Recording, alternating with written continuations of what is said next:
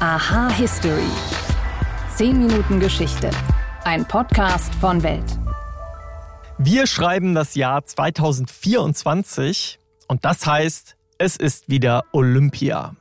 2012 in London, da war Oscar Pistorius einer der Helden der Spiele. Der Südafrikaner wurde damals zum ersten Sprinter mit zwei Unterschenkelprothesen, der an den Olympischen Wettbewerben teilnahm. Aber nur ein halbes Jahr später, da kam dann der tiefe Fall. In seiner Villa in Pretoria erschoss Pistorius seine Freundin, das Model Reva Steenkamp. Was damals geschah und welche Konsequenzen die Tat für ihn hatte, darum dreht sich diese Folge. Außerdem geht es um den Kaffee, und seine lange Reise nach Europa. Mein Name ist Wim Ort und ich begrüße euch zu einer neuen Folge von Aha History. Schön, dass ihr eingeschaltet habt.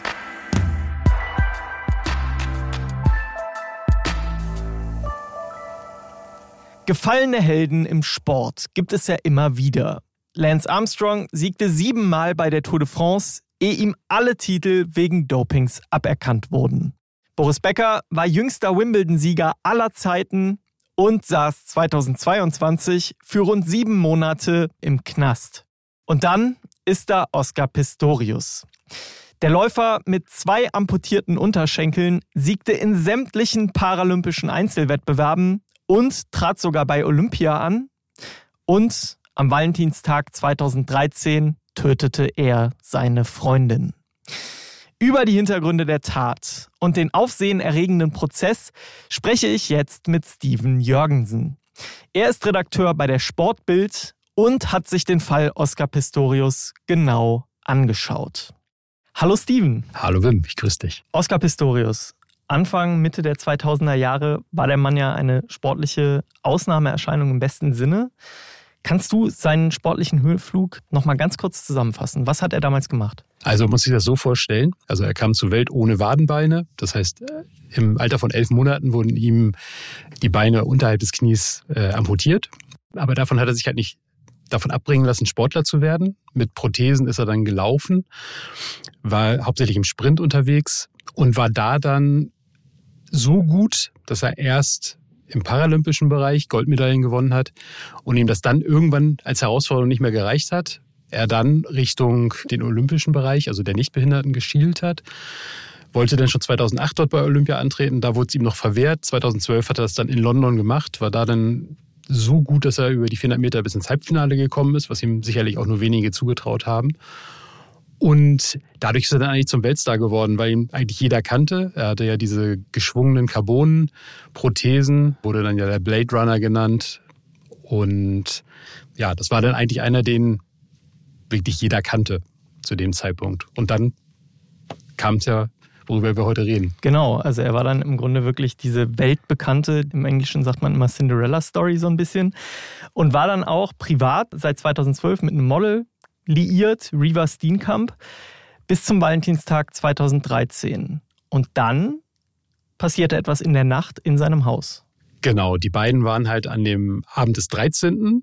waren sie halt zusammen daheim, haben gegessen, gingen dann ins Bett. Und im Laufe der Nacht hörte man dann dort Schüsse und stellte sich dann heraus, dass halt Oscar Pistorius durch die Toilettentür viermal gefeuert hatte und sich dort drin dann die Reaver Steenkamp befand und tödlich getroffen war. Und ja, am nächsten Tag war dann Südafrika in heller Aufruhr und er gab es dann eben auch zu, dass er geschossen hat, wurde dann verhaftet und ja, dann war plötzlich der, der Held, war dann der ja, gesuchte Verbrecher, der, der Schurke. Du sagst es, dass er geschossen hat, das war relativ schnell unstrittig. Er hat ja auch das sehr schnell zugegeben. Schwieriger gestaltete sich die Frage nach dem Warum. Wie hat er damals versucht, das zu begründen? Also man muss sich dafür einmal kurz sich seine Wohnung vorstellen. Die beiden haben ein Schlafzimmer, dann geht ein Korridor Richtung Badezimmer ohne Tür. In diesem Badezimmer ist ein abgeschlossener kleiner Raum, wo eine Toilette drin ist. Nun war es so, dass er im Bett lag, aufgewacht ist, wollte dann von dem, also das ist jetzt seine Version, wollte dann vom Balkon zwei Ventilatoren reinholen, Als er zurückkam, hörte er praktisch aus Richtung des Badezimmers Geräusche. Und ihm war irgendwie klar, dort ist jemand eingedrungen. Er ist dann auch irgendwie, ohne zu gucken, wo seine Freundin jetzt sein könnte, Richtung Badezimmer gegangen mit seiner Waffe. Die hatte er unterm Bett gelagert, die hat er sich noch geholt, ging dorthin. Und in dem Badezimmer war es dann halt so, dass er dann Geräusche aus der Toilette vernahm und er überzeugt war, da muss jetzt ein Einbrecher drin sein, weil das Fenster des Badezimmers stand halt offen. Und ja, er hatte es dann so erklärt, dass er so einen großen, eine so große Angst hatte, dass er einfach losgefeuert habe. Die Staatsanwaltschaft hat es irgendwie ein bisschen anders gesehen, aber das war seine Version. Weil er hat das so begründet, dass er einfach sein Leben lang schon so geprägt war. Südafrika ist ein sehr gefährliches Land, es gibt eine sehr hohe Mordrate, dass er deswegen, vor allem weil er zu dem Zeitpunkt, als er geschossen hat, seine Prothesen nicht anhatte, er hat sich verletzlich gefühlt, er hat äh, Angst gehabt, dass da gleich der Einbrecher aus der Toilette herauskommt und ihn angreifen könnte. Und deswegen hat er geschossen. Und dann gab es eben diesen Prozess gegen Pistorius. Wie lief der dann ab? Also ich habe noch im Kopf, dass von Pistorius selber man immer gehört hat, dass er jetzt kein allzu gutes Bild abgegeben hat bei seinen Erklärungen der Tat, warum das passiert ist und so. Ja, wenn man sich die Umstände des ganzen Verbrechens anschaut, gibt es einfach ziemlich viele Fragen, die er dann auch vor dem Gericht halt nicht so richtig beantwortet hat. Also man kann sich halt immer fragen, warum ist er einfach relativ nur stracks Richtung äh, Badezimmer gegangen oder auch Richtung Toilette und hat nicht nochmal vorher geguckt, liegt sie vielleicht im Bett? Oder warum hat er nicht gerufen ähm, und gefragt, bist du da drin?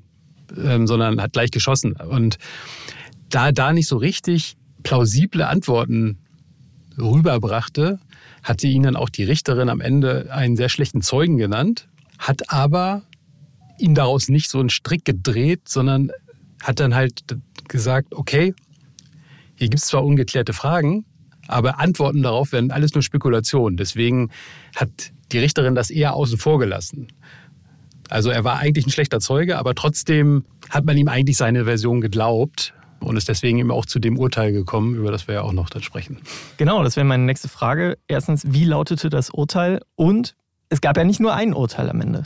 Ja, das war ein ziemlich juristischer Marathon, der begann mit einer sehr milden Strafe, weil die Richterin ähm, Masipa, die war der Meinung, die Staatsanwaltschaft hat nicht genug äh, Zweifel ausgeräumt, dass Pistorius wirklich mit Absicht diese Tat begangen hat sondern hat ihm, ja, das ist so, wie kann man es beschreiben, also eher eine fahrlässige Tötung als erwiesen gesehen und gab ihm dafür dann fünf Jahre Gefängnis. Allerdings war es dann so, dass er nach gut einem Jahr schon Freigänger wurde, was auch in Südafrika für einen ziemlichen Aufruhr gesorgt hat, weil man meinte, das sei viel zu milde dafür, dass er jemanden getötet hat, egal wie die Umstände sind. Also gab es Einspruch durch die Staatsanwaltschaft.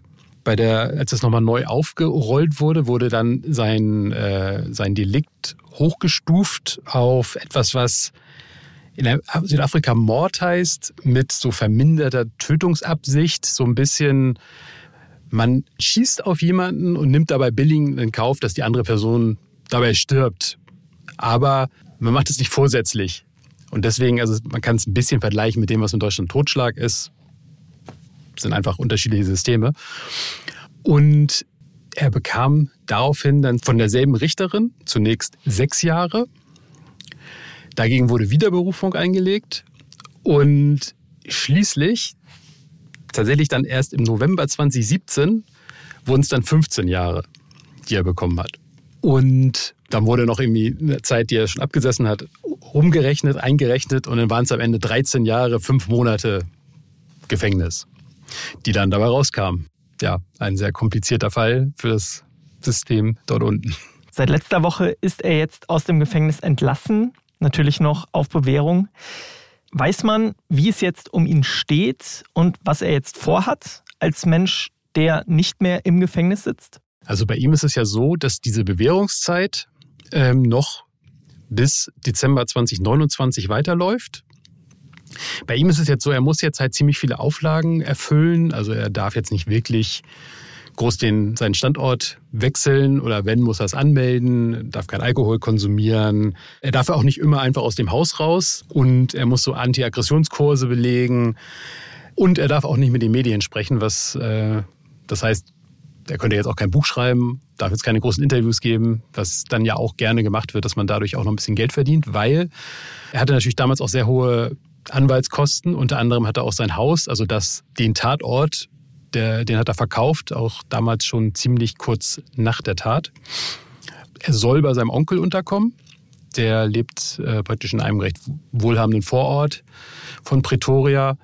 Also man kann eigentlich davon ausgehen, wir werden ihn nicht so sehr in der Öffentlichkeit sehen, schätze ich. Also es wird sicherlich, er wird bestimmt immer mal auftauchen. Wir werden auch hier und da mal bestimmt irgendwie Fotos sehen. Aber Sie haben es jetzt ja auch bei der, ähm, kürzlich bei der Entlassung auch so gemacht, dass Sie es nicht wirklich gesagt haben, wann er rauskommt, damit nicht gleich Dutzende Kamerateams dastehen, weil das wäre natürlich sonst passiert, wenn jemand wie er nach der Zeit rauskommt. Und so wollten sie ihn ein bisschen schützen. Aber ich glaube jetzt zum Beispiel, sein Ruf hat jetzt auch leider so gelitten, dass er jetzt auch erstmal, also er hat sehr, sehr viel wieder gut zu machen, dass, glaube ich, die Südafrikaner ihn jetzt geschlossen wieder ins Herz schließen.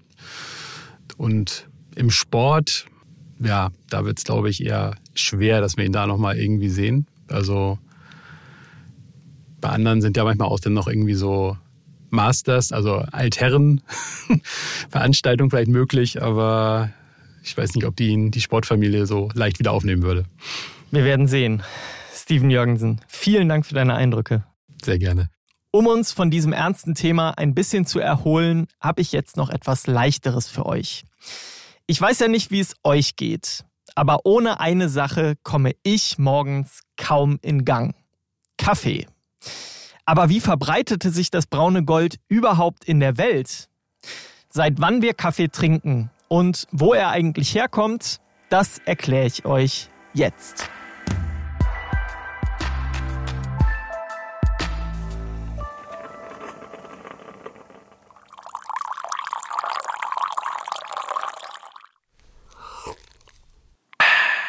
Ja, das ist ein schönes Geräusch, oder? Wenn bei mir morgens der erste Kaffee durch die Maschine läuft, dann kann der Tag beginnen.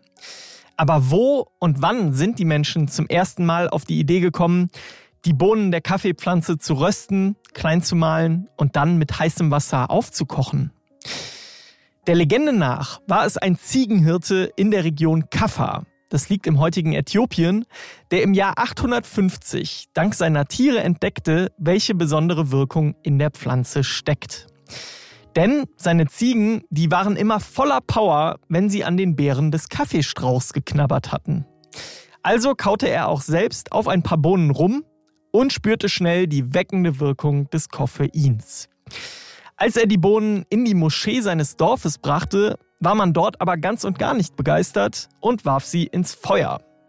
Als dann aber der betörende Geruch aufstieg, da mussten die Mönche dann doch mal probieren, wie das Ganze schmeckt.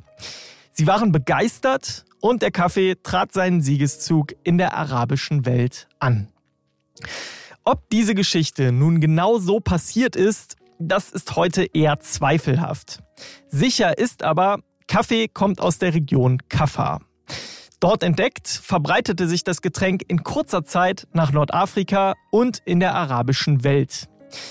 Eine wichtige Zwischenstation bildeten dabei wohl Mekka und Medina, denn die vielen muslimischen Pilger, die kamen dort mit dem neuen Getränk in Kontakt und brachten es mit in ihre Heimatregionen. Damit kam der Kaffee unter anderem ins Osmanische Reich und von dort nach Osteuropa. Denn das Reich dehnte sich zu seiner Hochzeit bis kurz vor Wien aus. Zu ähnlicher Zeit gelangte die Bohne durch italienische Diplomaten auch nach West- und Mitteleuropa. Im 16. Jahrhundert wurde der Hausarzt des venezianischen Konsuls in Kairo auf den Kaffee aufmerksam. Seine Schüler sollen die ersten gewesen sein, die kurz darauf Kaffeebohnen nach Venedig importierten. In Europa angekommen, ging es zügig mit der weiteren Verbreitung. Schon 1640 eröffnete das erste Kaffeehaus in der Stadt und den Nachfolger, das Café Florian in Venedig, das könnt ihr heute noch besuchen. Bald darauf gab es dann Importverträge, sodass regelmäßig Schiffe mit den Bohnen über das Mittelmeer schipperten. Und so verbreitete sich der Kaffee in Europa, blieb aber zunächst noch eine Spezialität für die höheren Gesellschaften. Mit der Zeit wurde das anfangs teure Luxusgetränk aber immer erschwinglicher und im Zuge der Industrialisierung ein essentieller Begleiter für Arbeiter und Arbeitgeber, um den Tag über produktiv zu bleiben. Und auch wenn unsere Arbeit heute ein bisschen humaner zugeht als die vor 200 oder 300 Jahren, für die Produktivität unserer Gesellschaft ist Kaffee ja auch heute noch ein wichtiges Gut. Produktiv mit Kaffee war auch ich schon im neuen Jahr, denn morgen gibt es schon die nächste Folge von Aha History als Bonusfolge. Die könnt ihr mit Abos von Welt oder Apple Podcasts hören.